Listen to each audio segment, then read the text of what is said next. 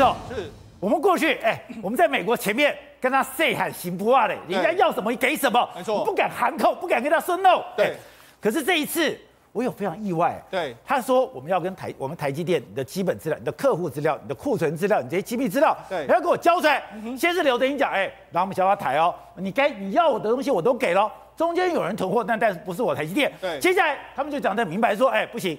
这些基于客户的资料，没有客户的同意，我们绝对不会交出去。对，想说哦，台积电你怎么这么大胆？是，就今天更夸张的是，AIT 的台北的处长居然同意说，哎，我们不用交机密资料。对，怎么以前从来没有这种事过？没错，前几天的时候，这个雷蒙多美国商务部长就说，哎，我要求你交资料，因为目前美国缺车严重啊，工厂得停工啊，所以他他。不具名的指责了非常多的这个半导体公司，所以他要你交那些资料，同时他还语带威胁说，我准备用国防生产法要你这些资料。当时我们觉得哇，国防生产法出来的话，那就一定是势在必行，霸王硬上弓啊！而且他讲哦，你不交，我有办法让你交出来。好，所以呢，后几天的时候，不是刘德英就在《看杂志》上面，他就讲了他的委屈吗？他讲了他的说法之后，哎。后来呢？哎，方淑华也是台积电的法务长，就说台积电绝不会交出敏感资讯，尤其是客户的这个数据。哎，你想说，哎，你说台积电的法务长方淑华直接跟美国 say no？没错，他是有买疫苗，扮演一个非常重要的这个角色的方淑华，他这样说，哎，大家哦，我们台湾的企业怎么敢跟这个美国的这个商务部这样较真啊？那好，那我们想说，哎，大概我们不是狼狈谁喊的吗？对啊，台积电这样行吗？哎，结果没想到，哎。过几天的时候，这几天已经急转直下，因为我们王美花经济部长已经跟孙小雅 AIT 的官员说，哎，OK，你们现在可以不用交出机密资料。他们说有三个原则，他说这只是一个不是针对台湾的问卷，他因为很多人都说是针对台湾，他不是针对台湾，是全球性的，全球性的，然后是自愿性、非强制性，可以部分填答，可以部分填答，然后不会强迫透露所谓的营业的秘密。所以他这样讲了之后呢，等于就是说，哎，如果你真的觉得是营业秘密的话，那你就不要讲。所以你先告诉你，这是自愿的，不是强制的，你可以部分填答。对，那当然了，因为其实我们台湾半导体厂商这一次被命令说要交出库存，也不止台积电，不止台积电。对，所以那跟台积电、联电、联发科、世界先进、日月光，还有环球星等等，哦、就是。沟通了，沟通之后，业者就说好，较为放心了。所以看起来的话，哎，这件事情如果美国雷蒙都没有再出来讲话的话，这件事情大概就此就可以告一个段落啊。不是，我们什么时候可以跟美国 say no 了？而且主要原因就是说，台积电亮出他自己的实力嘛，包括说今天公布台积电最新的营收，它又创了这个历史新高，一千五百亿。那一千五百亿里面来说，宝杰你知道，一千五百亿里面的七成都是美国产品。那你要怎么样？对，你如果要公布，然后 OK，我可以公布啊。美国那些，哎，雷蒙多一定也感受到美国的压力。为什么？美国的客户苹果还有 NVIDIA、超伟那些，他们也不愿意公布资料，他们也不愿意公布啊。所以呢，台积电等于是说，他跟客户绑在一起之后，美国政府看来，呃，这个阻力是相当相当巨大，而且不只是台湾嘛。所以以前在讲。现在不是台湾需要美国，现在是美国需要台湾，还真的嘞。对啊，那在这个压力之下，如果你觉得这样，为什么台积电敢跟美国呛下？当然是这样一个原因嘛。另外一个就是说什么，台积电已经展现我的这个能力啊，包括刘德英也说，哎，我已经拼命在生产啊，我目前是增加百分之六十的 MCU 都卖给你了，我绝对没有囤货的这个状况。哎，就这时候呢，日经还给我办，还办了，还报了一个新闻，怎么这新闻说，哎，因为台积电呢是非常非常重要，他就说什么，现在连日本的厂商，还有日本的一些。这是一个日本相关半导体的这个厂商哦，他说了，他现在每天都在，因为目前加班非常非常严重。他说晚上十二点的时候，台到六点的时候呢，台积电也会打电话来。我每天睡觉的时候都把手机放在枕头旁边，所以你知道现在是怎样？现在是随时随时都要 on call 的一个状况。台积电产能严重到吃紧到这样一个状况。你说台积电现在的工作是周末不能休息，对，晚上十二点，早上六点。都会打电话过来，对，没错。那你说台积电的高这个紧张是超乎预期的，他只要供应商稍稍许采取纵容态度，马上就会被降级啊。哎、哦，他等于台积电用很严格的标准来要求你。那除了这个之外，还有台他要说一个采访一个台积电的员工，他台积电的员工呢，他每天都是三深夜三点才能回家，有时还住在公司。哎，他说台积电的工厂始终在维和满开的这个状况之下，虽然就讲了台湾台积电哦，那个之前讲。台积电有一个人年薪三千万，对，他年薪三千万的代价是每天晚上深夜三点才能够回家。对，他说他现在已经过了这个半年的时间都是这样，所以日经这个新闻告诉你说，台积电现在真的是满开在生产，你不能再要求他做什么事情了。那除了这个之外，他还说什么？他说因为日本也是一样，他说日本的高管说。德美日呃美国日本德国还有台湾都是非常多的这个厂，他他们要盖盖多少厂？他说台积电，那人手短缺的时候，所以全世界如果万一台积电出意外的时候，真的全世界无法想象。另外他还说什么？因为他说是，因为我们知道目前不是整个人员有管制吗？他说为了新冠疫情，台湾目前暂停全部的这个签证分发，但是半导体享受特别待遇，所以很多日本的企业有数百名员工来的时候，哦、我们就让还是让他们进来生产了，因为没办法，你不可能让他隔离的啦。就他们就完全进来支援台积电的生产。我们的边境管制。对。可是按照日经中文网是说，为了半导体，他来了数百个技术人员。对，他说半导体享受特别待遇嘛，数百人就这样进来，也没有。哎，宝姐，现在星火燎原啊，在这个时候，星每每分每秒都要注意啊。你如果还隔离十四天，那来来得及。对。所以破例让他就直接，你看。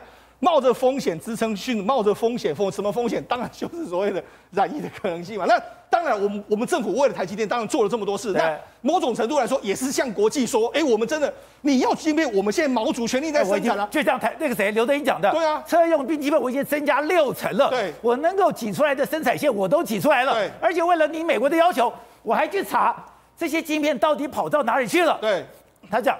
有人囤积，对，不是我台积电，对，有本事你自己去查。对，当然了，很多人都禁止说那就是中国的车造这个车厂在囤积嘛，好，所以呢，从这么多的报道，台积电的报道，台积电的回应，日经又这样回应了，是说了，我相信美国政府也感受到，对了，这个台积电的确为了这几年，为了我们的，为了这个半导体的这个力量，他的确花花了非常多精神。知道，我今天看这个新闻，我真的吓死，哎，我从小到大，我都觉得，哎，小时候我们讲我们是美国的看门狗，现在至少我们是美国的小弟，完全不敢含扣。现在要我们的资料，我想完蛋了，非交不可。没想到说不交就不交，而且明白讲说不交就不交的，竟然是台积电的法务长方淑华。台积电绝对不会交出敏感信息，尤其是客户数据。我想你怎么这么大胆？结果 AIT 马上同意了。没有错，方淑华不是普通人啊！你要知道，台积电的法务哦，每一天都在干这种事情。什么叫每天干这种事？台积电每每一年吧，大概投入大概八百亿的经费去做所谓研发，可是这八百亿的经费去做研发，大概只有十趴的成果会申请专利哦。为什么？因为申请专利要公开，我公开之后呢，别人居然不能学，也可能会刺激对手的灵感，对不对？对，另外九十趴全部是营业秘密啊，而台积电法务就是在守住这百分之九十趴的营业秘密，这是他每天都要干的事情。是那这个台积电法务部长方淑华不是普通人呐、啊，很凶吗？他的关系直通蔡英文呐、啊，叫蔡英文学姐。我就跟你讲，记得那时候我们去买疫苗，对，买疫苗的时候呢，不是呢，忽然多一批 BNT 疫苗上面有简体字的，那个时候郭董是透过谁跟蔡英文报告的、啊？方淑真假的？方淑华回去问的嘛，问府方要不要嘛？就当时上海复兴有一批货，本来想要卖给中国，结果中国一直没有通过 EUA，所以就多出来了。多出来了以后，本来土耳其要很多人要，当时他们也问说：“哎，现在有三百万，你要不要？”我们马上说要。你说中间找了一个人去跟府沟通，就是方淑华，没有错。所以第一个，他还是政治上判断不会问题。第二个，你知道他法律上是有多强势吗？我讲个最经典案例：二零一九年，二零一九年的时候，那个时候八月二十六号，忽然哦，格罗方德控告台积电在美国跟德国侵犯格罗方的十六项专利，这是天大地大事情。你打输，你几百亿都赔不完，对不对？结果呢，我讲八月二十六号，格罗方德告台积电，对不对？一个月内，九月三十号，台积电反告格罗方德，美国、德国、新加坡多一个国家反告德罗格罗方的。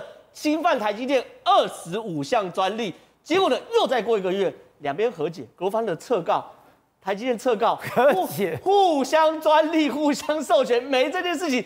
这个就是台积电法务每一天要面对生死战，就是研发工程师只负责研发，销售负责销售。可是谁把研发工程师的成果守护住，就是台积电。所以法律这么重要？当然重要，这叫所谓的专利陷阱。你如果研发工程师是往前冲的，那些法务啊，其实就是在研发工程师后面设下一道又一道的屏障，避免后面的追赶到台积电嘛。所以这次哦，他去挡下美国这个要求，坦白说一点都不意外。要法律，美国人说不通；要关系，哎，他可以直通府方，两边外交是可以互相谈的。确实哦，这东西我觉得站住脚，也让我们知道说，对，谁说我们要当美国小弟，在晶片这边，我们是可以平起平坐谈判的嘛？所以董事长，你说这个东西太精彩了。你表面上看说，哎，就是台湾跟美国之间还有话，你说底下一定有我们不知道的刀光剑影。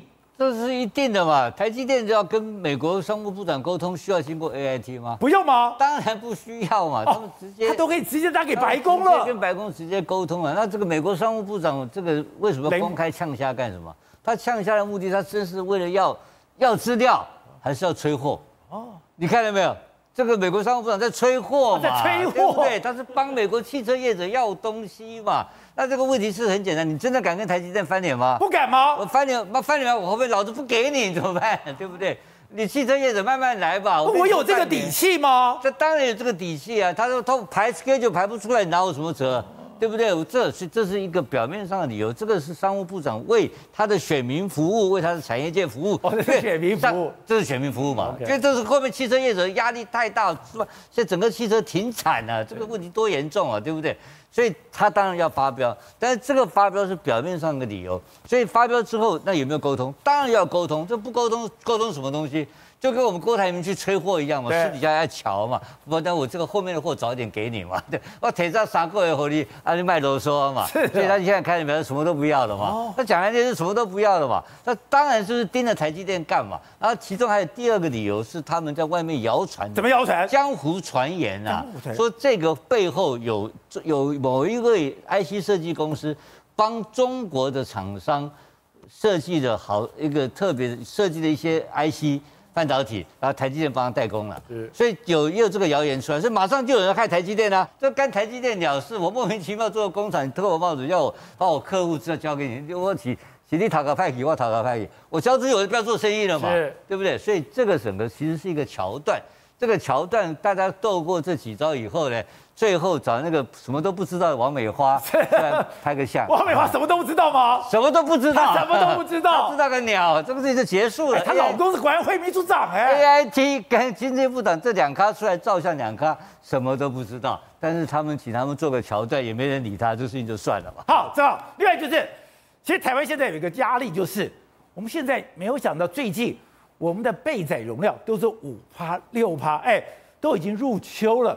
过去是夏季会限电，入秋竟然也有电的问题，因为秋天太阳下山的比较快，这才是大问题吧。下山比较快，还是热啊，还是热嘛，秋老虎还是热啊，我冷气还是要开啊。那十月哎、欸，重要产期哎，所以工厂还是全力运转啊。可出大事了，太阳下午真的比较凉快，太阳下山比较快。现在状况是这样子哦，因为昨天呢电出呃新闻出了一个独家，说台电放出来说。这个今天下午可能真的熬不过了，随时可能会停电。然后呢，怎么只剩下四点三二帕的备转容量？只剩下四点不到五了，不到五。我在想，怎么有这么奇怪的独家？谁要先放说，我等停电再说嘛？后来才搞懂，先打预防针。为什么？因为真的很危急啊！那个时候中午的用电高峰已经哎很高了，几乎都靠太阳能。太阳能大概要占十五点二九趴，中午的时候，十五点二九趴什么概念？一百盏灯有十五盏灯是靠太阳的嘛？就这样逻辑嘛。好，结果呢，到差不多两点多的时候，太阳下山了。可你两点我还是热啊，我冷气还是不会一到两点就关，对不对？所以用电量都完全没没没变。可到两点的时候，太阳开始慢慢不热的时候呢，死亡交叉剩四点多趴。所以这个从十五趴变四点多趴，不背转容量升四点多趴，这车原本是五趴以上都还还算安全的，就变成掉五趴以内的时候，赶快这个独家宣传，然后说经济部长急 call 啊，科技大涨启动自用发电。那你是科技大厂，你听到这个你头会不会昏？自有自己发电，因为科技大厂都有备用电源嘛，它是柴油发电嘛，等等的嘛。那科技大厂当然发疯嘛，你搞这东西，我如果每到下午我就要用这个自用发电的话，自用发电的话很危险呢。宝杰哥两很多人都以为是傍晚才是最危险，没有，其实到三四点过后，冷气会有人开始关关掉了。你看哦，我们五月三号停一次电，五月七号停停一次电，五月三号是两点二三十六分停。五五五月七号是两点零九分停，都是两点多的时候，所以那个才是这个时候用电跟发电的死亡交叉，非常非常危险。结果呢，后来最近天下做一个专专专访，去问台电调度处的处长吴敬忠，你知道他竟然干嘛？跟电厂拜托，还有那个发电机组拜托，拜托机组上班日好好撑着，上班日有不舒服的话。周末再来看医生，你这东西你就只能跟那个什么乖乖一样，白绿豆，还希望不要坏掉。所以台湾呢，所以我们现在用电这么吃紧。是啊，我们用电真的很吃紧嘛。甚至哦，你知道我们现在电厂是干嘛？把鱼子酱当饭吃。什么叫鱼子？没有饭，没有没有电的时候，大家所有火力全开嘛，连轻柴油发电机全部上去。轻柴油发电机是哎备载到五趴左右的时候才会启动的。为什么它超贵？它一度电十二块到十三块，我们正常每发一度电一点二块，十倍，可是现在几乎天天轻柴油发电机都要来帮忙，所以这叫这叫拿鱼子酱单放吃。所以我们可以我们台湾现在讲不缺电，第一个是我没能发电，我就全部给火力全开；第二个是我最贵的电我都用了。